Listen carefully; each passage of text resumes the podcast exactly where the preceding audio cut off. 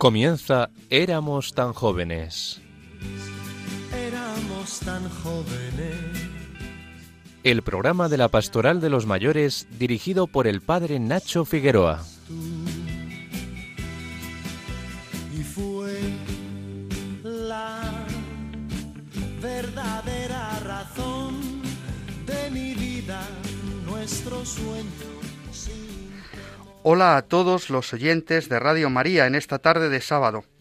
Empezamos un nuevo programa poniéndonos en las manos del Señor y bajo la protección de su Madre, la Virgen María.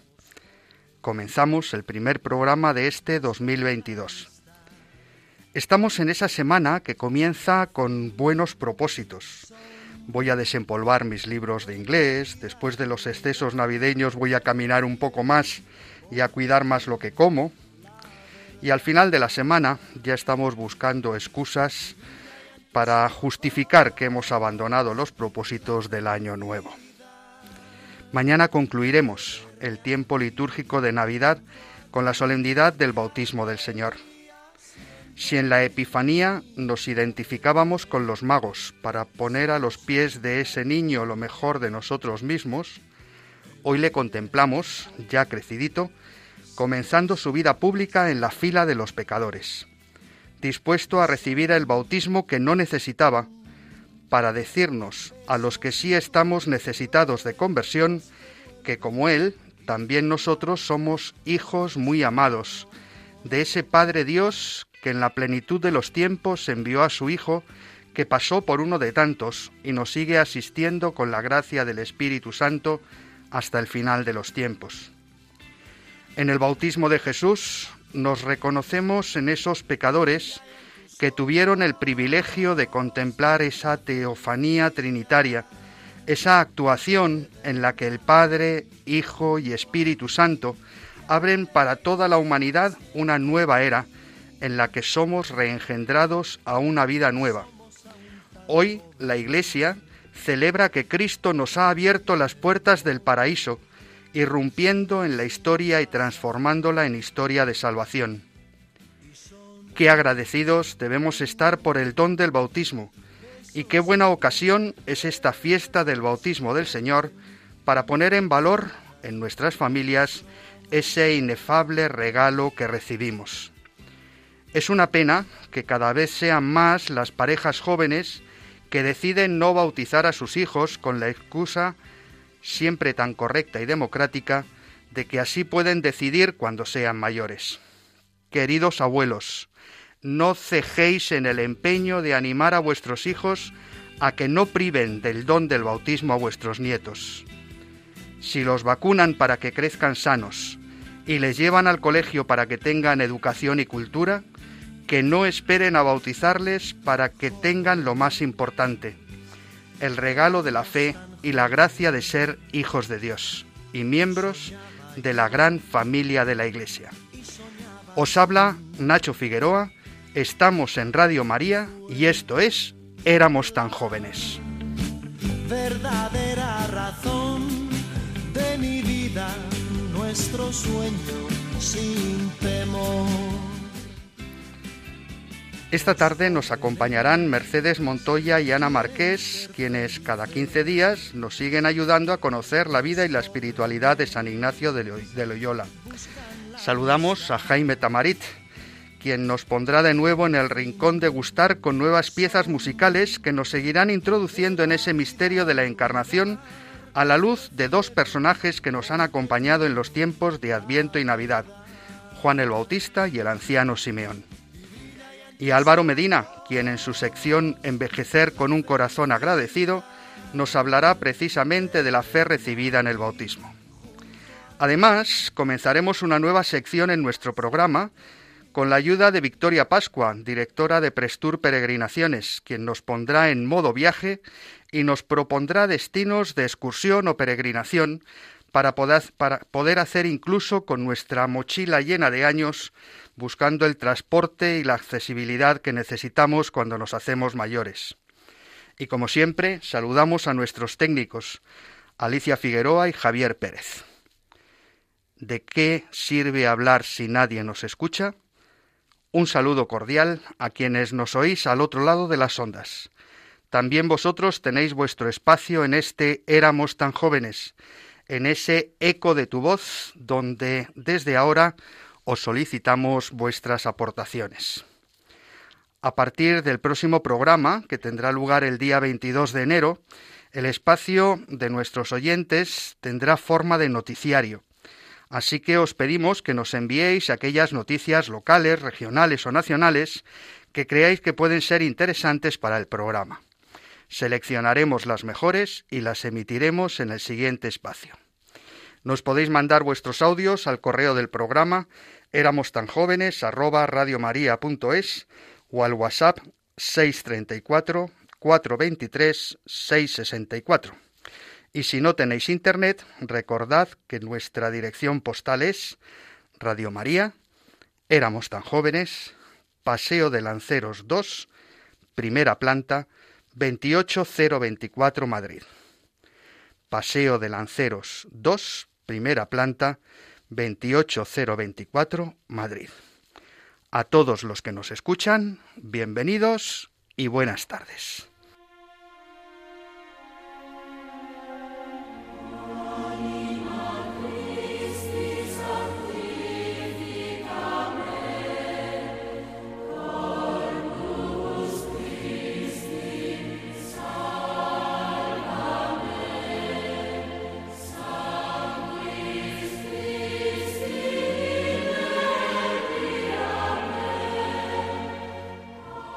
Entramos en esa sección en la que Ana Marqués y Mercedes Montoya nos ayudan a conocer mejor a San Ignacio.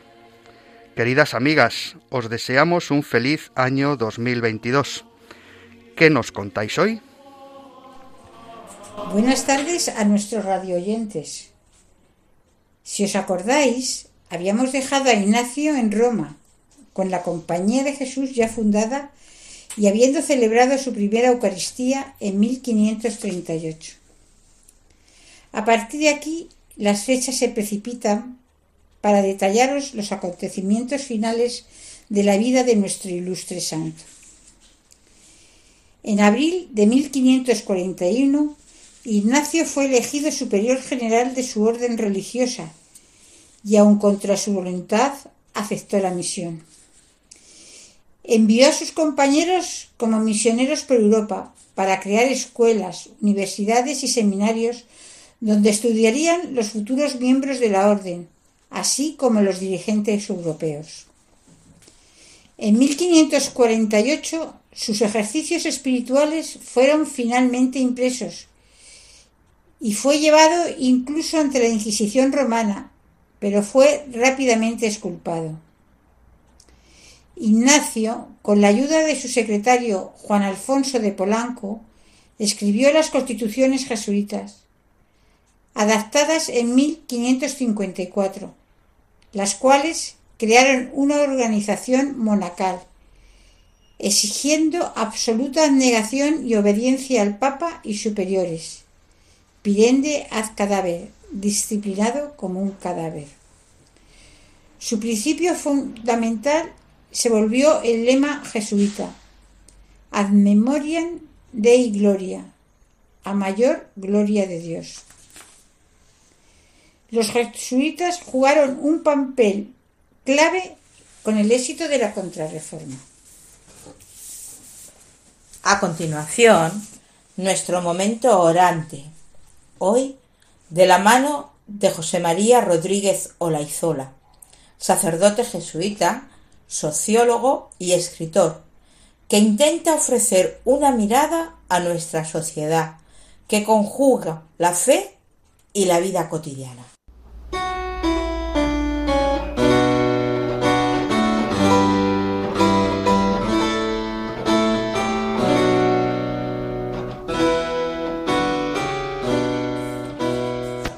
Eterno Señor y Creador de todas las cosas Seguiremos buscando fronteras para superarlas con tu palabra, que tira muros, que ofrece puentes, que forja encuentros. Nuestra casa, el mundo. Nuestro más, tu reino. Pidiéndolo todo, nos llamas de nuevo. prometes hacer de nosotros fuego, así que arderemos, si tú eres la lumbre de hogueras que pongan calor en el frío, fulgor en las brumas, de noche sosiego. Tras tu huella iremos dejando olvidados los malos amores, intereses grises y quereres ciegos. Por bandera, un todo, por causa, los pobres. Por fe, tu evangelio. Con los pies de barro y la vida en juego, nos basta tu gracia para alzar el vuelo. Y retomemos las claves de la espiritualidad ignaciana. Habiendo visto el sentido de la vida, coherencia, interioridad, gratitud, cristocéntrica y discernimiento, vemos hoy ascética y caridad. De la ascética podemos decir que el discernimiento ilumina nuestro camino, pero hay que andarlo. Y la vida cristiana es combate.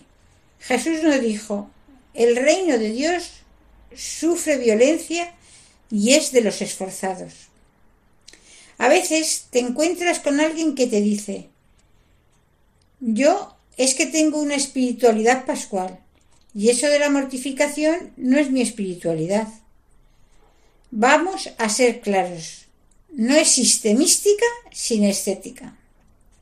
En San Ignacio, la clave estética es obvia, el agere contra, contrariarse en todo para dominar toda tendencia mala. Es propio de alguien que pone los pies en el suelo y sabe que no es posible una unión de corazones con Cristo sin Él. Es muy conveniente moverse poniendo todas sus fuerzas, venir a lo contrario de aquel efecto desordenado. Ignacio es verdaderamente realista cuando habla de la guerra contra y también nos dice que cuando estés firmemente afianzado en el buen camino y tengas las tentaciones de hacer cualquier tipo de mudanza, para lo cual no tengas suficiente luz, si tú sospechas que puede haber un engaño del enemigo, en ese momento de turbación, en tiempos de desolación, nunca hacer cambios, sino estar firme y constante en los propósitos y determinación en que estaba el día anterior a la desolación.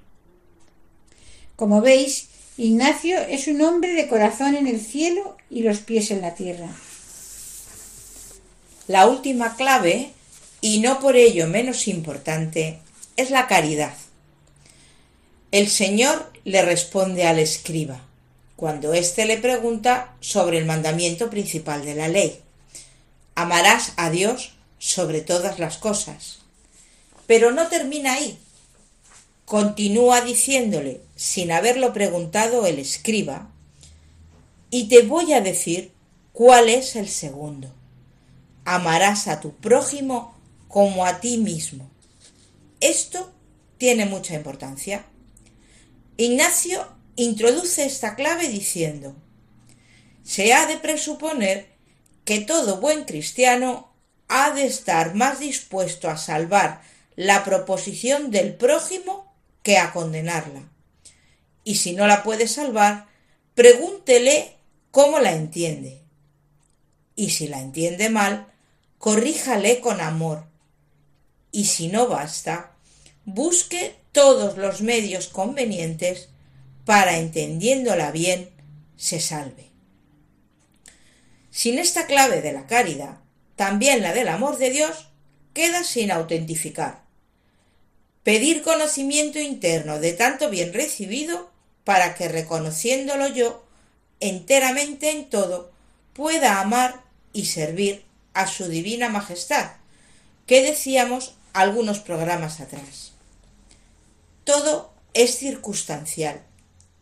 Todo es una ocasión de gracia para amar, para mostrar más el amor de Dios todo cuanto acontece a nuestro alrededor es una enfermedad que tengamos que vivir, un familiar con el que especialmente tengamos que volcarnos, un revés laboral. En todo, amar y servir. Todo forma parte del escenario que Dios ha querido en nuestra vida para ejercitarnos en el amor. Incluso dice San Ignacio con respecto a la enfermedad, viviendo como en ellas, también Dios nos da una ocasión de vivir la clave de la caridad. Textualmente dice, en las enfermedades todos procuramos sacar fruto de ellas, no solamente para sí, sino para la edificación de los otros, no siendo impacientes, ni difíciles de contentar, antes teniendo mucha constancia y paciencia, teniendo obediencia al médico y al enfermero, usando palabras buenas y edificantes que muestren que se acepta la enfermedad como gracia de la mano de nuestro Creador. Hasta la propia enfermedad es una ocasión de amar y de decir en todo amar y servir, hasta mostrando la caridad en mi manera de vivir la enfermedad y cualquier otra circunstancia, sea fracaso, éxito, sea lo que fuere. En realidad, todos somos hijos de San Ignacio. Y hasta aquí nuestra colaboración de traeros más cerca a los santos. Hasta el próximo programa.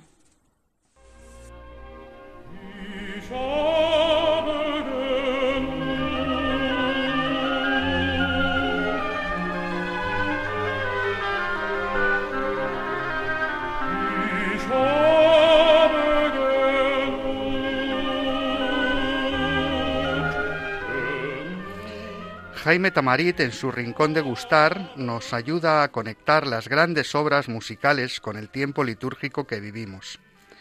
Hoy nos sitúa entre la presentación de Jesús en el templo, que recordábamos los últimos días de la octava de Navidad y volveremos a celebrar 40 días después de la Navidad, en la fiesta de la presentación del Señor, el 2 de febrero, y la fiesta del bautismo del Señor, con la que mañana cerramos el ciclo navideño.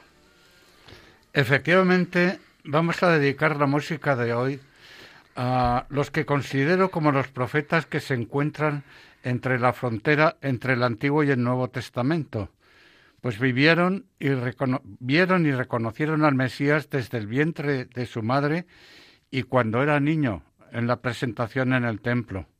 Simeón y San Juan Bautista anticiparon su misión salvadora y su reinado. A partir del nacimiento del Mesías, la obra musical se centra en la contemplación de su vida en la tierra. Las obras musicales dedicadas a estos dos profetas son escasas, pero destacaremos algunas de gran belleza.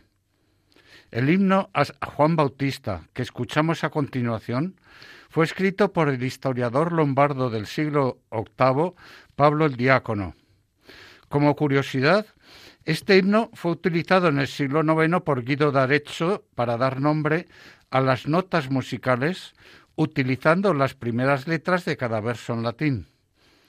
Los primeros versos que escucharemos rezan así. Para que nuestras voces puedan cantar tus grandes maravillas, desata, desata nuestros labios incrédulos, oh San Juan. Un mensajero trajo a tu padre la nueva de que pronto nacerías y le dictó tu nombre y le predijo el curso de tu vida. Aquel, incrédulo de promesa divina, de pronto perdió el sonido del habla, pero una vez naciste le devolviste el órgano de la voz perdida.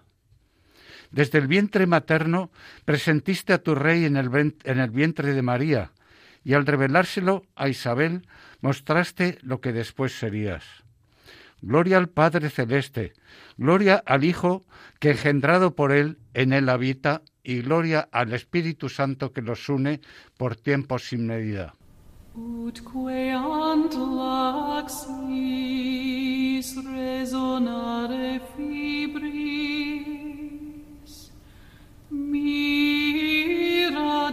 famolitur En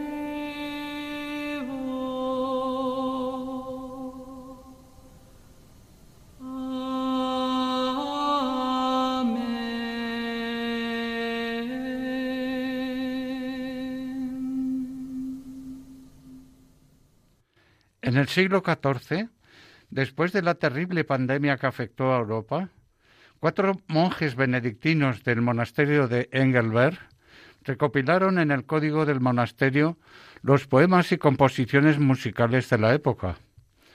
Entre ellas se encuentra este hermoso poema San Juan Bautista que se cantaba en los inicios del canto gregoriano y que dice así, Oh Juan, Enséñanos hoy la recta vía hacia la casa celestial del Padre. Ruega Jesús, Hijo de María, por los siervos de esta iglesia. Entre los hijos de mujer, ninguno más grande que Juan el Bautista, que preparó el camino del Señor en el desierto. Oh Juan bendito, precursor de Dios, haz en nosotros una vía por la que Jesús pueda entrar y poseernos por los siglos de los siglos. Amén. In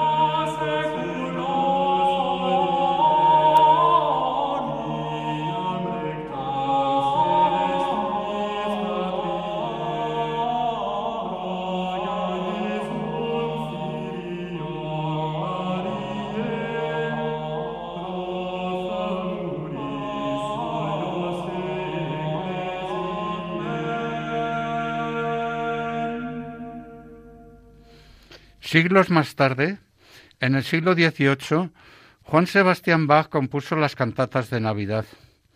En la última de ellas, que se titula Ya estoy satisfecho, se expresa con gran belleza el agradecimiento y satisfacción del anciano Simeón durante la presentación de Jesús en el templo. Esta cantata en que el anciano Simeón expresa la satisfacción por su deseo cumplido con estas palabras. Ya estoy satisfecho. He recibido al Salvador, esperanza de los elegidos, en mis brazos anhelantes. Ya estoy satisfecho. Yo lo he visto. Mi fe ha abrazado a Jesús. Ahora no deseo más que abandonar este mundo.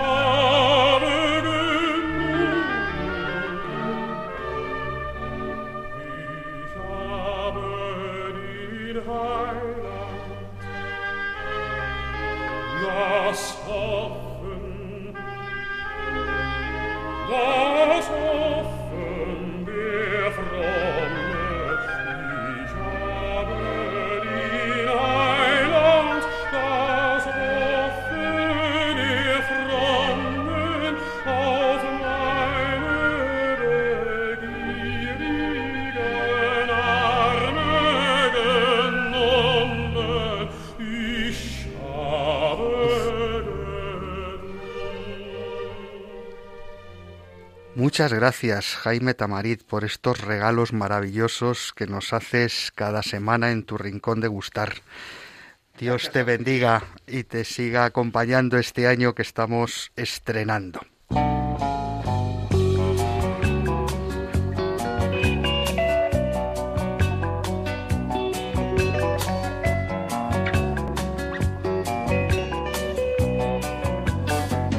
Esos tus cabellos blancos Seguimos en Radio María, en este espacio que se llama Éramos tan jóvenes, donde queremos estar especialmente cerca de los mayores de cada casa.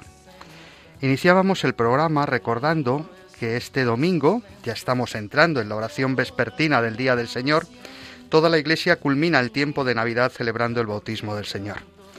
Comenzamos la sección Envejecer con un corazón agradecido que está a cargo de Álvaro Medina, quien nos ayuda a ahondar en este misterio del bautismo del que hablábamos.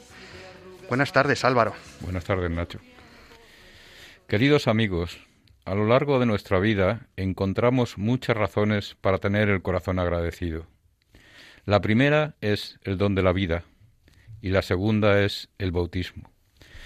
En los próximos programas os propongo que al hilo de los signos del ritual del bautismo nos acerquemos a los efectos que el sacramento convoca en quien lo recibe. Hoy me gustaría que nos fijáramos en el don de la fe.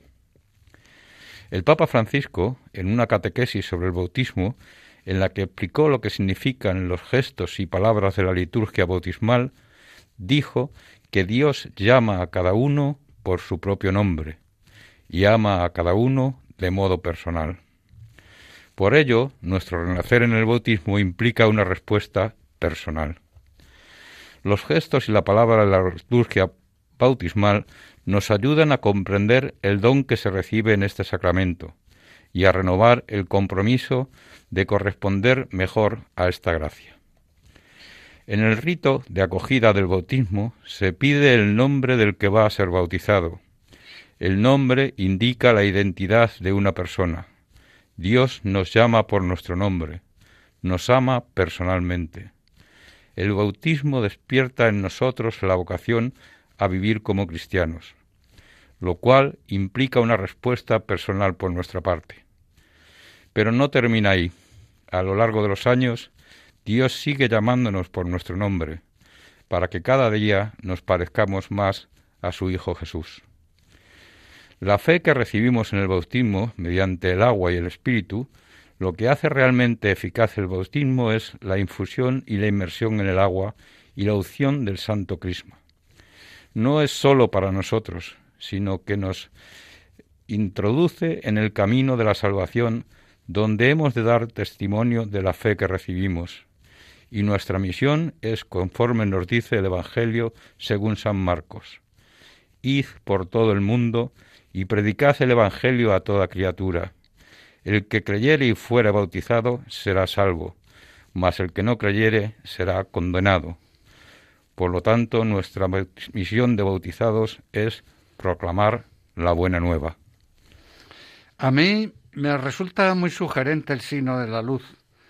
Del cirio pascual que simboliza nuestra fe en Cristo resucitado, se enciende una vela más pequeña que se entrega a los padres y padrinos. Es como esa entrega del testigo de los aletas o la entrega de la antorcha olímpica. Recibimos la luz de la fe para transmitirla. Cada uno de nosotros somos testigos de lo que el Señor hace en nosotros con sus palabras y sus obras. Y todos podemos y debemos dar testimonio de la buena nueva. Nos dice el Señor, vosotros sois la sal de la tierra, mas si la sal se desvirtúa, ¿cómo se salará? Ya no sirve para nada más que para ser tirada fuera y pisoteada por los hombres. Vosotros sois la luz del mundo. No puede ocultarse una ciudad situada en la cima de un monte, ni tampoco se enciende una lámpara y la ponen debajo del celemín, sino sobre el candelero, para que alumbre a todos los que están en casa. Brilla así vuestra luz delante de los hombres, para que vean vuestras buenas obras y glorifiquen a nuestro Padre que está en los cielos. Esta es nuestra misión como miembros de la Iglesia. Hace precisamente una semana se publicaba una entrevista con Monseñor Jorge Eduardo Lozano, que es el secretario general del CELAM, la Conferencia Episcopal de Obispos de América Latina, quien afirmaba literalmente que el Papa Francisco ha recuperado la dimensión misionera de la fe. Es decir, la fe no es sólo algo que hemos de confesar, no es solo que no es algo que está en el credo y a lo que intelectualmente nos adherimos, sino que la fe nos hace testigos ante los demás de ese Dios que nos ha hecho hijos suyos. Creo que esto no debemos olvidarlo y no debemos mm, soslayarlo de, de la pastoral bautismal. Es decir, cuando unos padres vienen a bautizar a sus hijos, hemos de destacar esa dimensión misionera eh, la familia sois transmisores de la fe, los abuelos sois transmisores de la fe, cada uno en el ámbito donde nos movemos somos transmisores de la fe, no porque hayamos recibido una vocación especial, sino desde nuestra vocación bautismal, porque creer es anunciar lo que creemos, si no en el fondo es que no creemos. Reflexionando sobre la vocación del bautismo, sé que pertenezco a la Iglesia y siento vocación para ser parte activa pero cuando reflexiono sobre la misión, tengo luces y sombras. En ocasiones creo que estoy trabajando en ella y en otras ocasiones observo que soy tímido al afrontar circunstancias en las que debería de dar testimonio y no lo hago. En ocasiones por vergüenza, por pensar que mis palabras no servirán de nada. Me quedo callado. No cumplo con mi misión de anunciar la buena nueva. Mucho me temo que es por falta de confianza en que yo pueda ser misionero, en definitiva, por falta de fe y también por afrontar la misión en solitario. Como miembro de la Iglesia debo trabajar siempre en compañía de mis hermanos y no en solitario. No sé si a vosotros os ocurre, pero en ocasiones le pido a Dios que cambie el mundo, y cuando nosotros nos pide que tomemos parte en este hecho, no respondemos a su propuesta, por temor o por falta de fe y nos quedamos esperando, parados, sin actuar. Os, os contaré cómo es habitual un cuento que nos ayudará a comprender lo que ocurre por la falta de fe.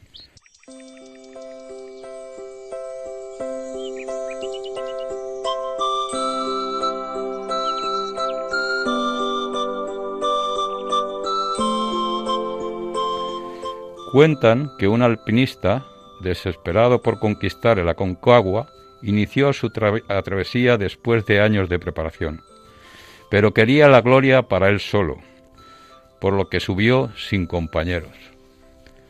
Empezó a subir y se fue haciendo tarde, y aún se hizo más tarde, pero no se preparó para acampar, sino que siguió subiendo, decidió llegar hasta la cima, pero de pronto oscureció. La noche cayó pesadamente en la altura de la montaña, y ya no podía ver absolutamente nada. Todo estaba oscuro, sin visibilidad alguna. No había luna y las estrellas estaban cubiertas por las nubes. Subiendo por un acantilado, a solo cien metros de la cima, resbaló y cayó al vacío. Se precipitaba a una velocidad vertiginosa. No podía ver más que manchas oscuras que pasaban veloces en la misma oscuridad y experimentaba la terrible sensación de ser succionado por la gravedad. Seguía cayendo, y en esos angustiosos momentos le pasaron por la mente todos los momentos gratos y no tan gratos de su vida. Cuando creía que iba a morir, de pronto sintió un fuerte tirón que casi le partió en dos. Sí, como todo alpinista experimentado, había clavado clavija de seguridad con mosquetones en la larguísima cuerda soga que le sujetaba por la cintura. En ese momento de quietud, suspendido en el vacío, no pudo hacer más que gritar. Óyeme, Dios mío.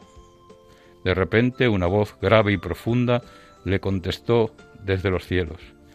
¿Qué quieres que haga?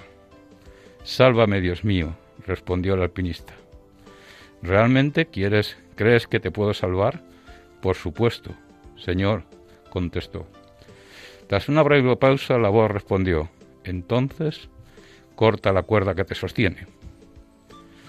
Hubo un momento de silencio y de quietud, y el alpinista se aferró aún más a la cuerda y reflexionó. Cuenta el equipo de rescate que al día siguiente encontraron colgado a un alpinista, muerto, asido fuertemente con las manos a una cuerda a tan solo dos metros del suelo. Aferrados a la fe, debemos dar un paso adelante y confiados en las palabras del Señor para ser sal de la tierra y luz del mundo, dando testimonio de sus obras en nosotros y así cumplir nuestra misión.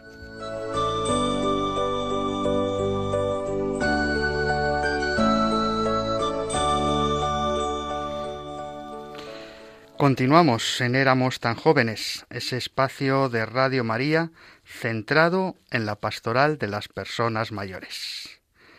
Después de, este, de esta interesante reflexión, pasamos a nuestra siguiente sección.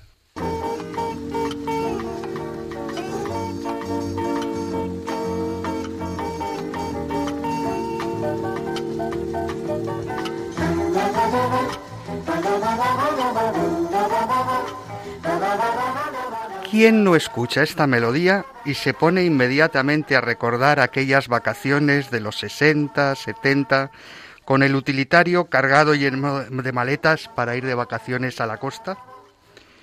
¿Quién no recuerda esa mítica escena de Sor Citroën sacando del concesionario el dos caballos para llevarse por delante guardias urbanos, vendedores de globos, heladeros y hasta un puesto de melones? Con esta melodía, sin duda, nos ponemos en modo viaje.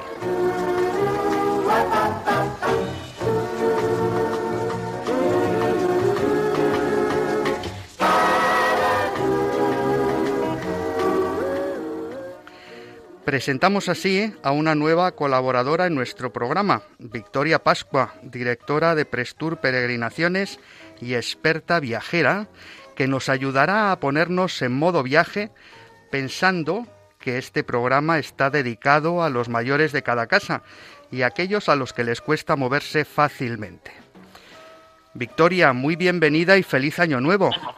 Muy buenas tardes, Nacho. Muchas gracias. Igualmente, feliz año nuevo. Buenas tardes a todos, eh, a todos los amigos y los oyentes de Radio María, a Álvaro y a Jaime y a todo el equipo de este programa. Pues mira, hoy es verdad que en este primer viaje nos vamos a ir, os voy a llevar a Castilla y concretamente a Burgos. El pasado noviembre de 2020 comenzó el año jubilar en Burgos. Este año jubilar fue concedido por la Santa Sede a la Archidiócesis de Burgos con motivo del octavo centenario de la colocación de la primera piedra de la catedral.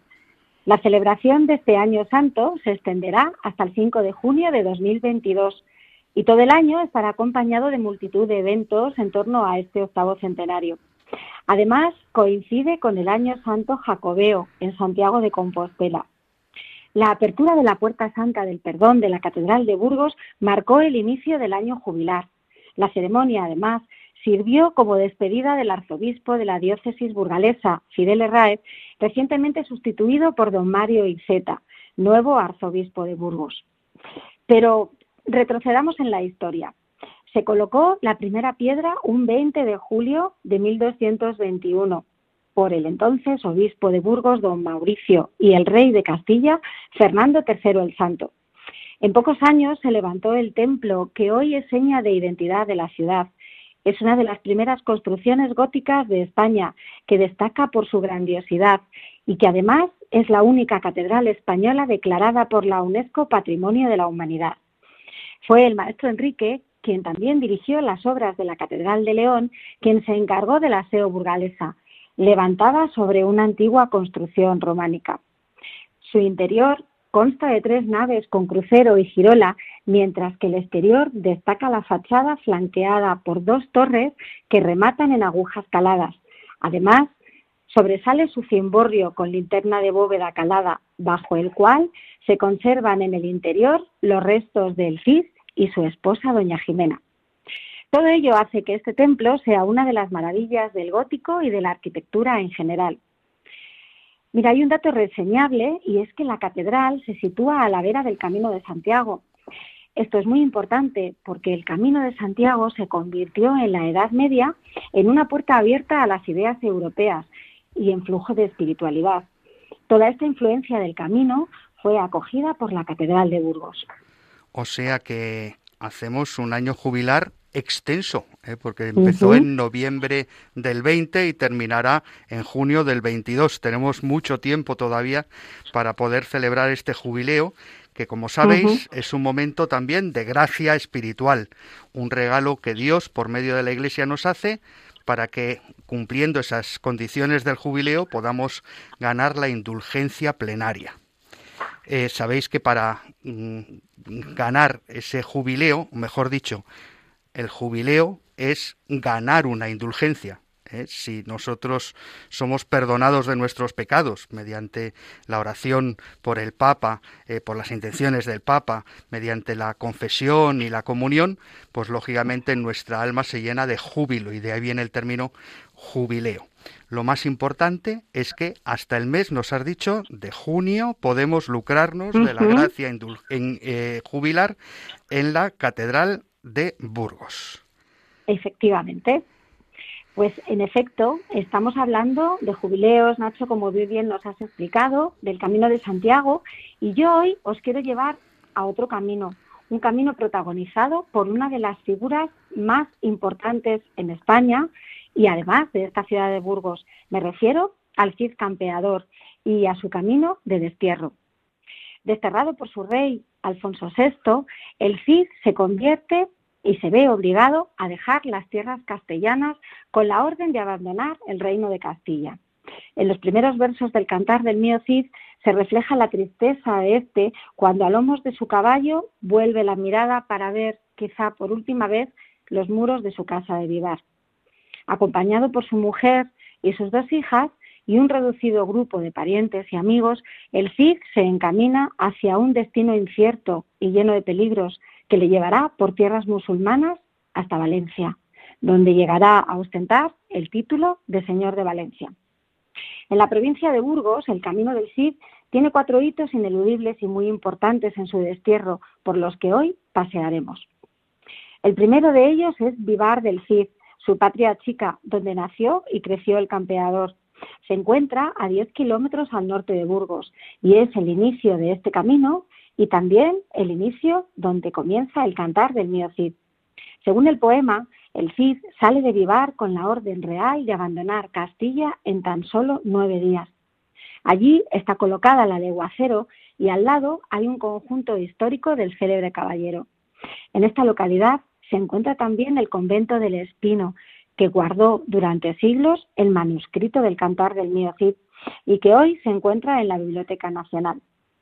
Conmemorado la muerte de Rodrigo en Valencia, cada 10 de julio se celebra en Vivar una semana siriana. Continuamos nuestro camino y la siguiente parada es en Burgos, donde podemos hacer un recorrido urbano por los lugares sirianos más importantes. Cuando el Cid entra en Burgos, supo que el rey había ordenado a los burgaleses no prestar al caballero ningún tipo de ayuda, so pena de ser duramente castigados y perder sus bienes. Entramos en Burgos atravesando el arco de San Martín, y a los pies del castillo se halla el solar del Cid, hoy señalado con un sencillo monumento donde acampó el campeador, pues nadie le dio cobijo en Burgos.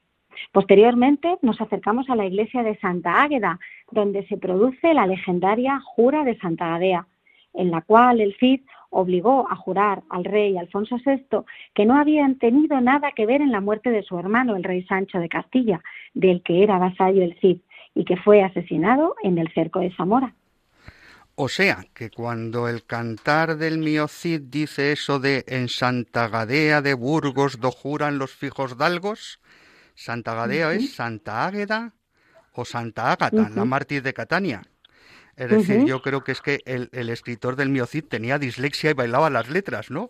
Es decir, de, de Águeda ¿eh? se deriva en Gadea y es el, lugar donde, donde el Cid jura, ¿verdad? Es esta mártir a la que a la que solemos representar con los pechos cortados, ¿verdad? Y puestos en una en una bandeja. Efectivamente. Pues nada, otro día, si os apetece, podemos hablar de esta preciosa ciudad situada en Sicilia, a los pies del volcán, del Etna, Oye, qué ¿Eh? buena idea. claro. Bueno, ¿te parece? Continuamos nuestro recorrido. El Cid abandona Burgos por la puerta de Santa María, cruzando el Arlanzón, no sin antes arrodillarse en la iglesia de Santa María, donde hoy se alza la catedral gótica. Recordando al Cid sobre el puente de San Pablo, firmadas por Lucarini, un escultor que, aunque suena italiano, era de Álava, se conservan las esculturas que representan a los amigos y parientes del caballero, Presidiendo todo el conjunto se halla la famosa estatua ecuestre del Cid. Continuamos nuestro viaje y proseguimos hacia la tercera etapa de este camino. Nos conduce a San Pedro de Cardeña, igualmente ligado a la figura mítica del campeador a lo largo de siglos. San Pedro de Cardeña se encuentra cerca de la ciudad de Burgos y allí quedaron a salvo de la ira del rey doña Jimena y las dos hijas del Cid, doña Elvira y doña Sol. San Pedro es el más antiguo de los grandes monasterios castellanos construido en el 899, constituyendo un importante centro cultural y espiritual de la época. Del primitivo monasterio románico solo queda su torre y el claustro. En San Pedro reposaron los restos de Rodrigo y de su esposa hasta que se trasladaron finalmente a la Catedral de Burgos en el siglo XX. Sin embargo, su mausoleo aún prevalece y aún puede visitarse. Por desgracia, como otros muchos, este monasterio también fue saqueado por Abderramán III. Y llegamos al último hito por tierras burgalesas. Es el Valle de Arlanza, cuna de Castilla. El Cid, junto a sus huestes, atravesaron Covarrubias, villa medieval de gran interés en la que destaca la antigua colegiata y el terreón de Fernán González. El camino prosigue por Retuerta hasta Santo Domingo de Silos, cuyo monasterio, con su origen en el siglo XII, es una de las mayores representaciones escultóricas y arquitectónicas del periodo medieval europeo, siendo levantado en honor del abad Domingo, fallecido a finales del siglo XI. Lo más conocido del monasterio es su maravilloso claustro y el jardín con su famoso ciprés, el más famoso de España, que en gran medida le debe su fama al poeta Gerardo Diego, que de viaje por aquellos lugares y al descubrirlo escribió el soneto que ha de convertirse después en referencia de muchos libros de la poesía española. Y desde allí, para terminar, en Huerta del Rey, donde el camino del Cid se dirige a tierras orianas. Qué maravilla, Victoria. Esto sí que es un regalo de Reyes. ¿eh? Muchísimas gracias. Ahora que no nos oye nadie, pues tú también eres un regalo de Reyes, porque además naciste un día de Reyes, así que como estamos en la Semana de Reyes todavía, muchas felicidades. Muchísimas gracias, muchísimas gracias a todos, claro que sí. Queremos que esta sección sea un espacio abierto donde podemos compartir experiencias viajeras y experiencias para el alma. Por eso esperamos vuestros mensajes en el WhatsApp del programa 634 423 664 o en nuestro correo éramos tan jóvenes radiomaria.es contándonos lugares que conozcáis o a los que os gustaría ir o sencillamente destinos en los que os gustaría que os habláramos. Agradecemos a Victoria, directora de Prestur Peregrinaciones, su disponibilidad y ya os informamos de que en el próximo programa dedicaremos esta sección para hablaros del primer encuentro internacional de personas mayores que estamos preparando para el comienzo del otoño de este 2022 que estamos iniciando. Y el Día de Reyes es también un día de ser generosos, de dar y de recibir. De dar y de recibir es el siguiente mensaje.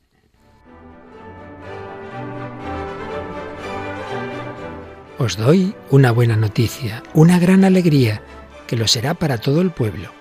Os ha nacido hoy un Salvador, el Mesías, el Señor, en la ciudad de David. Y esto servirá de señal. Encontraréis un niño envuelto en pañales y acostado en un pesebre. Este mensaje que anunciaron los ángeles en Belén es también la buena noticia que transmite Radio María gracias a mucha gente buena que aporta su oración, sacrificios, voluntariado, donativos. Para poder seguir haciéndolo un año más, esperamos seguir contando con tu ayuda. Magos o pastores, ricos o pobres, niños, jóvenes o mayores, todos podemos colaborar de alguna manera. Puedes informarte de cómo hacerlo llamando al 91 822 8010 o entrando en nuestra página web radiomaria.es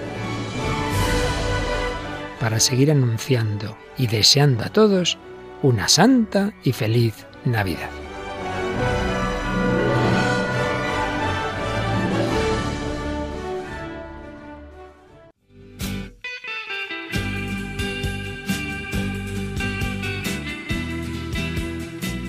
Y nos despedimos de toda la audiencia en este primer programa del año. Esperamos que haya resultado de vuestro agrado. Ya sabéis que podéis volver a escuchar este programa buscando en los podcasts de la web de Radio María por el nombre de nuestro espacio, Éramos tan jóvenes. Agradecemos su presencia en el estudio Álvaro Medina y Jaime Tamarit. A Ana Marqués y Mercedes Montoya les damos las gracias por hacernos disfrutar de la vida y la espiritualidad ignacianas y le mandamos nuestra gratitud a Victoria Pascua, quien nos ha puesto en modo viaje. Estuvieron en el control Javier Pérez y Alicia Figueroa y se despide de todos el padre Nacho Figueroa. Que el Señor Jesús y su Madre la Virgen sigan cuidando de todos sus hijos y especialmente de los ancianos más débiles y acompañen a los que se sienten más solos. Nos encontramos de nuevo, si Dios quiere, dentro de dos sábados a las 18 horas en la península, a las 17 en Canarias. Os dejamos con el Santo Rosario y luego las vísperas y la misa vespertina de este domingo del bautismo del Señor. Feliz año nuevo a todos.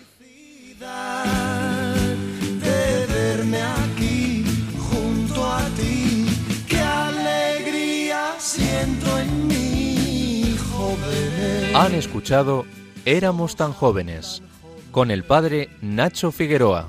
El tiempo sigue sin pasar